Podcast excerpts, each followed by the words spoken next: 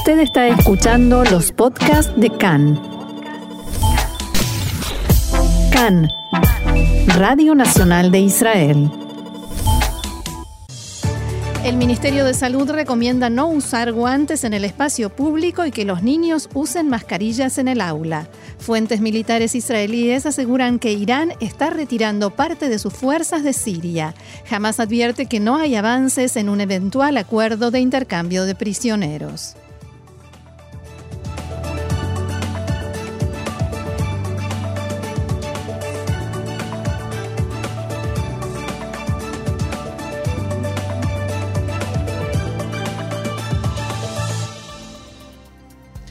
Vamos entonces al desarrollo de la información que comienza con coronavirus. El número total de infectados de coronavirus en Israel ascendió hoy a 16.314, sumándose 25 nuevos casos desde ayer.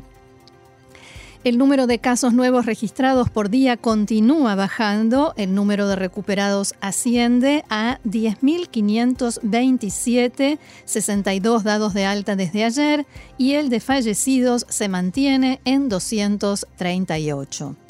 Hay 5.549 personas enfermas con COVID-19 en este momento, cifra que también continúa bajando. De ellos, 90 se encuentran en estado grave y 70 requieren respiración artificial. Anoche, luego de largas horas de debate, se llegó a un acuerdo entre el gobierno y las organizaciones responsables por la activación de guarderías infantiles subvencionadas para que éstas abran sus puertas el próximo domingo. En cada establecimiento podrá haber hasta 51 niños en total y hasta 17 por clase. Sin embargo, aún no se llegó a un acuerdo con los jardines de infantes privados. Según el acuerdo al que sí se llegó, el gobierno cubrirá los gastos de la reactivación de las instituciones bajo las fórmulas y restricciones del Ministerio de Salud, ya que implican más costos y menos ingresos. Sin embargo, según las estimaciones del Ministerio de Educación, un 30% de los infantes no tendrán una solución debido a que no hay infraestructura para alojarlos a todos cumpliendo con los requisitos sanitarios. La selección de qué niños podrán acceder a las guarderías y cuáles no se hará según criterios establecidos que tengan en cuenta elementos como nivel de ingresos y a madres y padres solteros. Se evalúa también la posibilidad de utilizar edificios de las municipalidades para alojar durante el día a aquellos niños que se queden sin poder ir a las guarderías. El Ministerio de Salud exigió durante el debate de anoche que se destinen tres maestras y o ayudantes cada 15 niños, mientras que el Ministerio de Hacienda exigió que sean dos, por consideraciones de presupuesto. Finalmente se acordó que en las clases de los bebés y niños más pequeños tendrán tres acompañantes, mientras que entre los 3 y 5 años habrá dos personas a cargo. Los dueños de los jardines de infantes privados le exigen a Hacienda compensaciones económicas por el mes y medio que estuvieron sin trabajar y acusan que el ministerio ni siquiera lleva a cabo negociaciones con ellos. Según la fórmula presentada por el Ministerio de Educación para la vuelta de los jardines y guarderías, las actividades de dichos centros se realizarán hasta las 14 horas y cada niño asistirá tres veces por semana los padres no estarán autorizados a ingresar a los establecimientos. El personal educativo trabajará según sus horarios normales. Los diferentes grupos de niños estarán separados en distintos espacios, pero el personal podrá pasar de un grupo a otro siempre y cuando se respeten las normas establecidas. Cada grupo asistirá tres días seguidos y luego se quedarán en sus otros tres días, días laborales, sin contar el fin de semana. Además de los grandes desafíos sanitarios, económicos y logísticos, el personal educativo enfrenta grandes dificultades para aplicar todas las medidas y a su vez continuar con sus labores y manejar a los grupos de niños. Así lo explicaba una maestra de jardín a Cannes.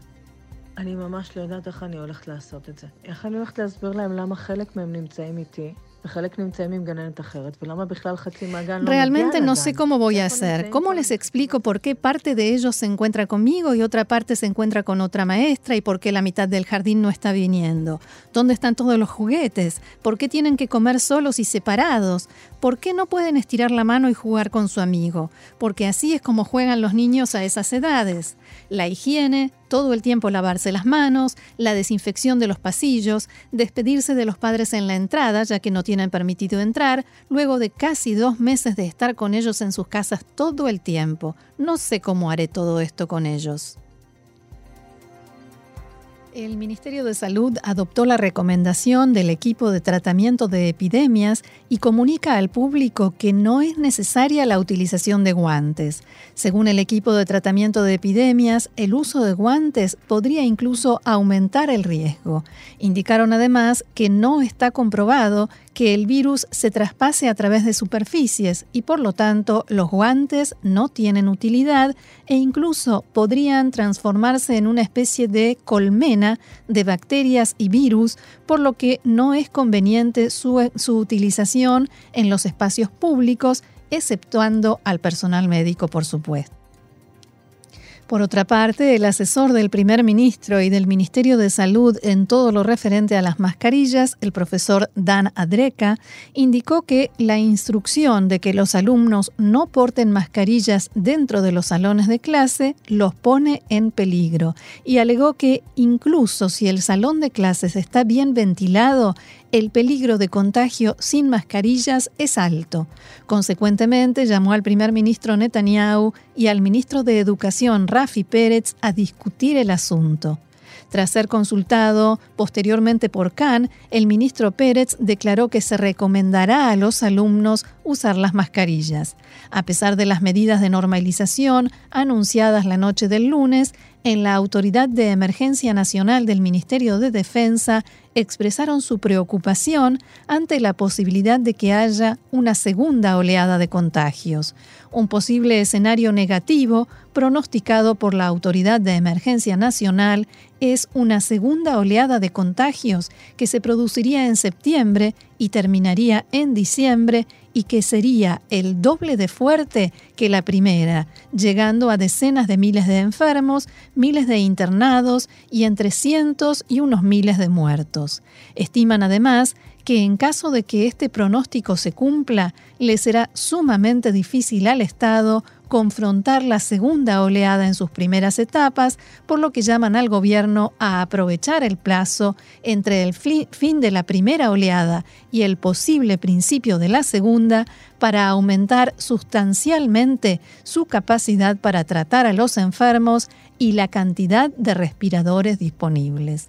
A pesar de estos pronósticos, el Ministerio de Salud ordenó la cancelación de la importación de 3.500 de los 15.000 respiradores que se reservaron.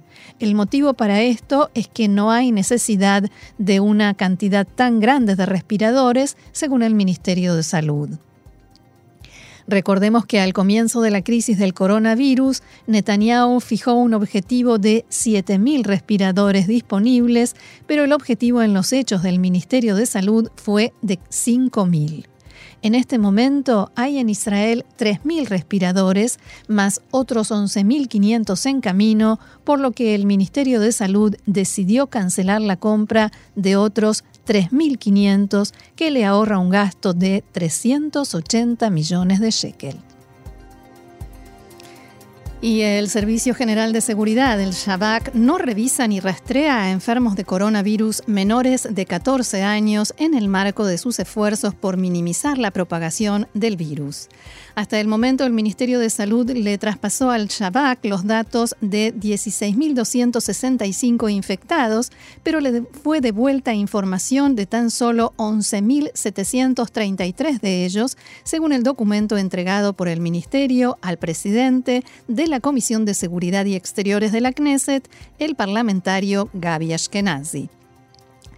En dicho documento se explican también las razones de esta diferencia, que son la negativa a rastrear menores de 14 años y que en algunos casos los datos de los infectados son erróneos o están incompletos. En el debate llevado a cabo ayer en la Comisión de Seguridad y Exteriores de la Knesset, se indicó que el Servicio General de Seguridad asistió en la localización de aproximadamente un tercio de las personas que fueron expuestas a enfermos de corona y se afirmó que se espera que las ventajas que otorga el trabajo de Shabak sean aún mayores, en combinación con las investigaciones epidemiológicas, dado que se espera que el número diario de infectados aumente significativamente con la reapertura de la economía y la remoción de las limitaciones a la población en forma gradual.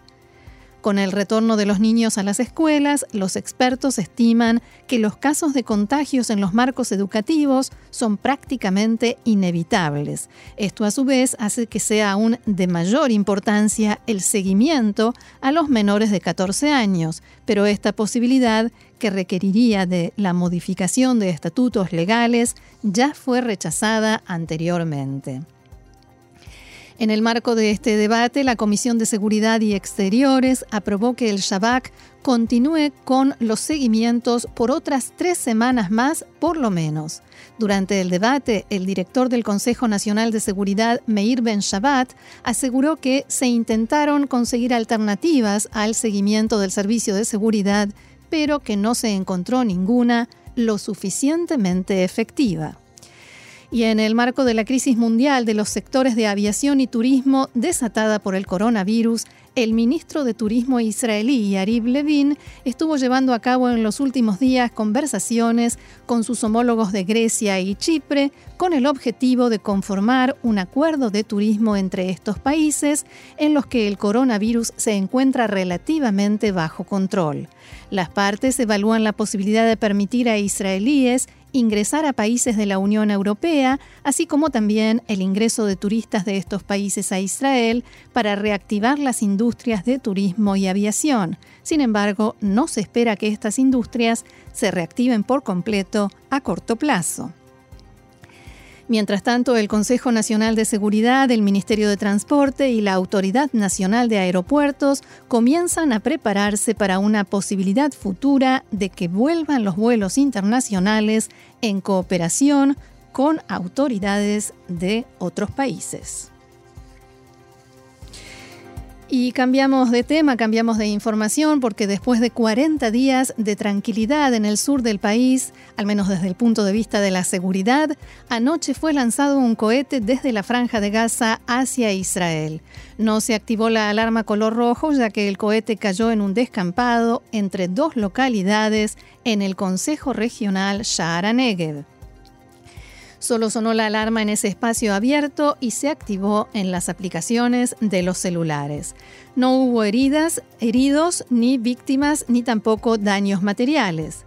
El ejército israelí reaccionó con disparos de artillería contra tres puestos militares de Hamas en el norte de la franja.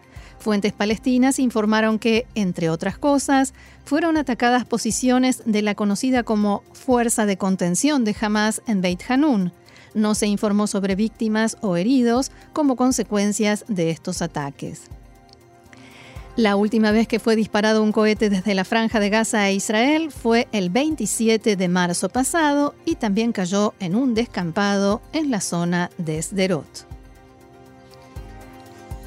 Y fuentes palestinas se refirieron a los informes de las últimas horas que vuelven a hablar de un acuerdo de intercambio de prisioneros entre Israel y Hamas, incluso con mediación de Suiza y Alemania, y aseguraron que los contactos están en una etapa muy inicial. Hay grandes diferencias y las partes no están cerca de ningún acuerdo. Hablamos del reclamo israelí a Hamas para que le entregue los cuerpos de los soldados Oron Shaul y Adar Goldin, que retiene desde la guerra de 2014, y la liberación de los civiles israelíes Isham al-Sayed y Avera Mengisto. Uno de los miembros del liderazgo de Hamas en el exterior, Hussan Badran, dijo que la organización prefiere que este tema se maneje en forma discreta, no públicamente. Cuanto más nos alejamos de los medios de comunicación, aumentan las posibilidades de obtener mejores resultados, señaló Badran. El semanario alemán Die Zeit indicó en las últimas horas que un alto diplomático suizo, dos altos oficiales de la inteligencia alemana y un militar egipcio están mediando en este posible acuerdo entre Israel y Hamas. El medio alemán dialogó con David Meidan, ex integrante del Servicio de Inteligencia israelí, que participó en el proceso que llevó a la liberación del soldado israelí Gilad Shalit de manos de Hamas. Preguntado acerca de la posibilidad de que también este nuevo acuerdo se realice, Meidan respondió a la revista alemana que existe una chance real en este momento para un acuerdo entre Hamas e Israel para la liberación de los cautivos y desaparecidos y que las diferencias entre las partes no son tan grandes. Seguimos adelante con más información. En la mañana de hoy, el Observatorio Sirio de Derechos Humanos informó nuevos detalles sobre el ataque aéreo del que reportábamos ayer en Al-Mayadin, en la zona este de Siria, y que a esta hora los medios locales atribuyen a Israel. Según el observatorio, en esta ofensiva resultaron muertas al menos 14 personas, ciudadanos iraníes e iraquíes, entre ellos también integrantes de las milicias leales a Irán en territorio sirio. Anoche la televisión siria informó que los sistemas de defensa antiaérea del país repelieron un ataque aéreo israelí en el Centro Sirio de Investigación y Estudios Científicos en la zona de Alepo. Allí se desarrolla armamento de avanzada y algunos servicios de inteligencia creen que también armas químicas y biológicas e incluso nucleares. El director del Observatorio Sirio de Derechos Humanos, Rami Abdelrahman, señaló que en el sitio atacado hay fuerzas sirias e iraníes. Según Abdelrahman, todos los misiles lanzados dieron en el blanco y produjeron extensos daños materiales, incluyendo la destrucción de un depósito de armas. Estos ataques se suman a otros cinco que fueron atribuidos a la Fuerza Aérea Israelí en el último mes. Y en el contexto del fuerte aumento de la frecuencia en los ataques aéreos en Siria, que adjudican a Israel medios extranjeros y que por lo general tienen como objetivo las milicias proiraníes, instalaciones militares de Irán o sus intentos de transferir armamento de avanzada a la organización libanesa Hezbollah en este contexto, decía, fuentes militares israelíes declararon en la tarde de, ayer que por primera vez desde que Irán ingresó en Siria está reduciendo su presencia militar allí y desocupando bases. En un encuentro con periodistas llevado a cabo en el Ministerio de Defensa en Tel Aviv, las fuentes señalaron que Irán ha pasado de ser un beneficio para Siria a convertirse en una carga y que paga por ello un precio cada vez más alto debido a la presencia iraní en su territorio por una guerra que no es la suya. Las fuentes dijeron también que Israel aumentará la presión sobre Irán hasta que finalmente se retire de Siria. En Israel estiman que la presencia iraní en Siria efectivamente tiene un costo cada vez más alto para ese país. Los ataques aéreos se llevan a cabo y se llevaron a cabo no solo en las fronteras, sino en lo profundo del territorio. En Israel, también detectan un marcado descenso en la cantidad de vuelos de carga que se utilizan para el contrabando de armamento desde Irán a Siria en los últimos seis meses. El ministro de Defensa, Naftali Bennett, declaró anoche.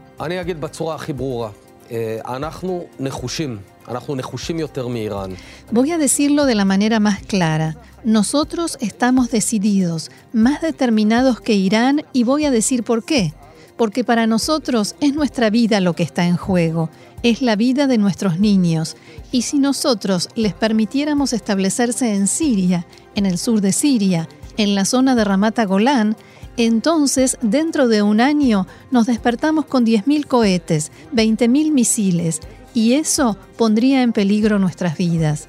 Para ellos, esta es una aventura lejos de casa, mil kilómetros. Siria no tiene fronteras con Irán, es una especie de Vietnam para ellos. Yo lo llamo el Vietnam de Irán ellos se hunden en ese barro y es una pena. Creo que no es algo inteligente por parte de los iraníes y pienso que deben salir de allí. De todos modos, hay especialistas que aseguran que aún es pronto para decir que Irán se esté retirando de Siria y que puede estar desarrollando movimientos tácticos como consecuencia de los problemas que enfrenta a nivel interno, el coronavirus con un altísimo porcentaje de personas contagiadas y un elevado número de muertos, los problemas económicos también exacerbados por las sanciones norteamericanas y el bajo precio del petróleo, los conflictos políticos internos y el descontento popular largamente reprimido, los enfrentamientos entre moderados y conservadores, las tensiones entre el gobierno y la Guardia Revolucionaria, todo esto cuando ya no está el hombre fuerte en el terreno, Qasem Soleimani. En fin, que problemas no le faltan. Quien habló esta mañana con Khan fue el general de brigada retirado Yossi Cooper-Basser, ex jefe del Departamento de Investigaciones de la Inteligencia Militar Israelí, ex director del Ministerio de Asuntos Estratégicos y en la actualidad miembro del Instituto de Investigaciones de Seguridad Nacional en Jerusalén, que decía lo siguiente. Es pronto para decir que Irán retira sus fuerzas, realiza cambios en su organización y en la composición de sus fuerzas en Siria. Básicamente, los iraníes ya retiraron de Siria sus propias fuerzas hace tiempo y activan milicias que actúan en su nombre como fuerzas afganas, pakistaníes y de Hezbollah, que actúan con fuerzas propias y sirias. Los iraníes están ocupados en supervisar todo este sistema y en el impulso de dos proyectos centrales que son importantes para ellos. Primero, todos los esfuerzos por transferir a Hezbollah elementos que sirvan para mejorar la precisión de sus misiles. Segundo, la construcción de una infraestructura que le permita a Irán en el futuro actuar contra Israel desde territorio sirio. Cooper Basser explicó que, en paralelo a todo esto, los iraníes están ocupados también en el contrabando de armamento que se realiza a través de Irak y por esos vuelos que llegan a Siria que mencionábamos antes. Entonces, ¿cómo explica las declaraciones hechas por autoridades de defensa israelíes ayer que indicaban que Irán está reduciendo su presencia en Siria? Pienso que hay algunos cambios puntuales en este sistema que Irán ha desarrollado en Siria, pero no hay ningún cambio en la concepción iraní en cuanto a que su presencia en Siria tiene importancia estratégica para Irán.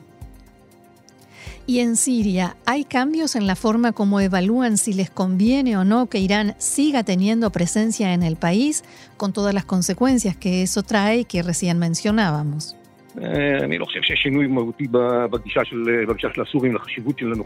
No creo que haya un cambio fundamental en la importancia que le dan los sirios a la presencia de Irán en su territorio. Sin esta presencia iraní, sin todo lo que los iraníes hacen a nivel militar en Siria, como la represión de los rebeldes, por ejemplo, el régimen de Assad ya habría caído, ya no existiría. Preguntado acerca de todas las dificultades y problemas que enfrenta Irán, esa lista que mencionábamos antes y que es parcial, si eso tiene alguna influencia en la posibilidad de que Irán se retire de Siria, el general de brigada Yossi Cooper Basser respondió que no, todo lo contrario.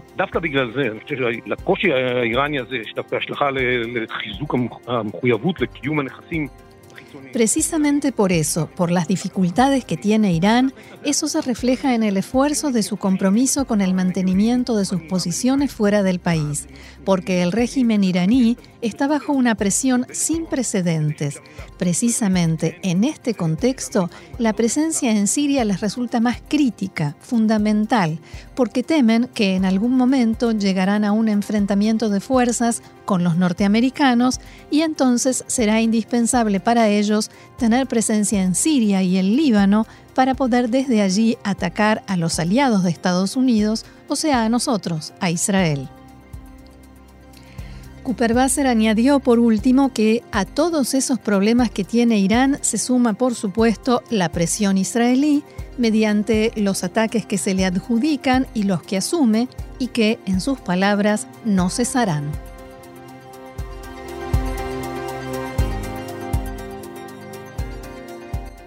Y una investigación de la BBC en árabe asegura que los datos de seguimiento de vuelos e imágenes registradas muestran cómo la aerolínea iraní Mahan Air continuó volando en momentos en que regían prohibiciones oficiales de vuelo en la región y contribuyó a la propagación del coronavirus en Medio Oriente.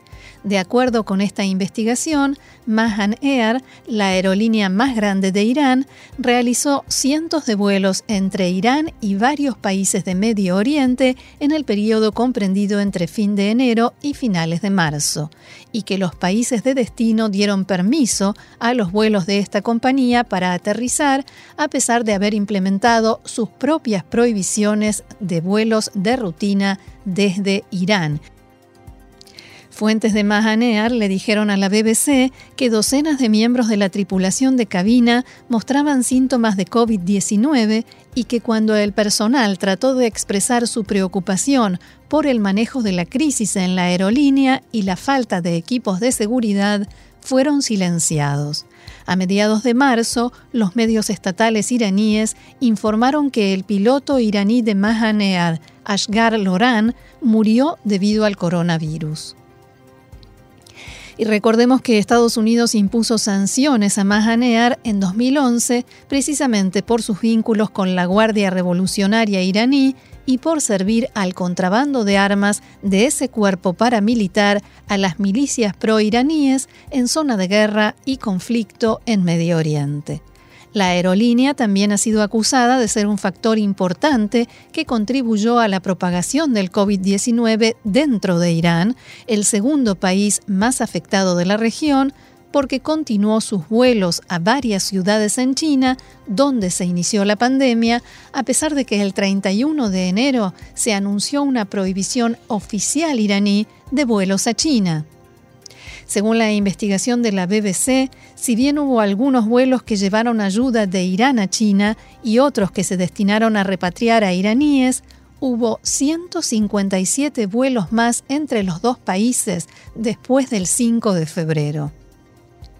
El secretario de Estado norteamericano Mike Pompeo acusó a la principal aerolínea terrorista de Irán, Mahan Air, de llevar el coronavirus a Irán a través de sus vuelos a China.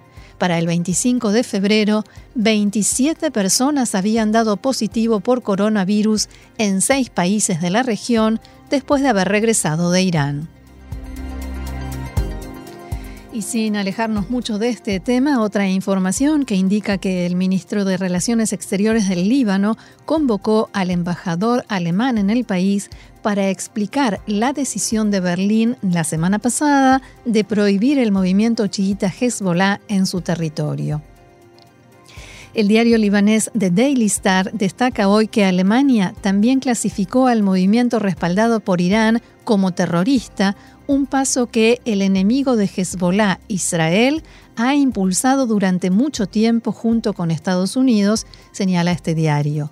El ministro de Relaciones Exteriores, Nasif Hiti, declaró que Hezbollah es un componente político central en el Líbano que representa a una gran parte del pueblo y forma parte del Parlamento. Hiti llamó a consultas al embajador de Alemania después de que el líder de Hezbollah, Hassan Nasrallah, acusara a Alemania de inclinarse ante la presión estadounidense.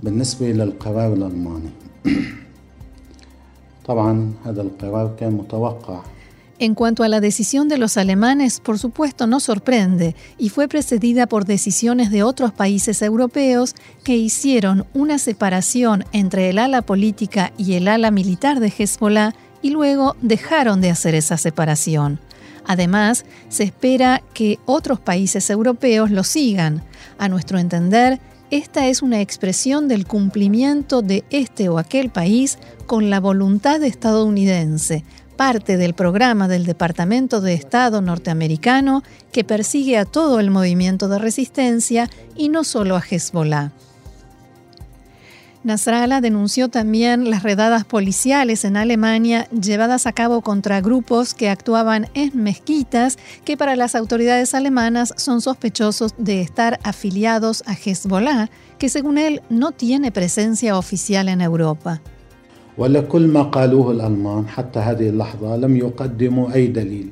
A pesar de lo que han dicho los alemanes, hasta este momento no han presentado ninguna evidencia. Hablan de terrorismo o actividades terroristas en Alemania, prohibiendo las actividades de Hezbollah en ese país. ¿Dónde tiene actividades Hezbollah en Alemania? ¿Dónde tiene actividades terroristas Hezbollah en Alemania? Que nos traigan una prueba. No hay nada. Nasrallah también dijo que el gobierno del Líbano es responsable de proteger a sus ciudadanos en Alemania.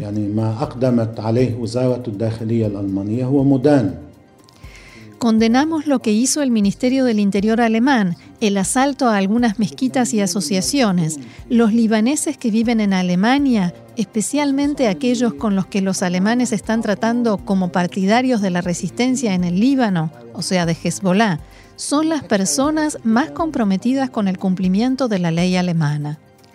También Irán ha condenado la decisión del gobierno alemán, mientras que Israel ha instado a otros países de la Unión Europea a tomar medidas similares. La Unión Europea clasifica el ala militar de Hezbollah como un grupo terrorista, pero no su ala política, y Gran Bretaña introdujo una legislación en febrero del año pasado, antes de abandonar la Unión Europea, que designaba a Hezbollah como organización terrorista.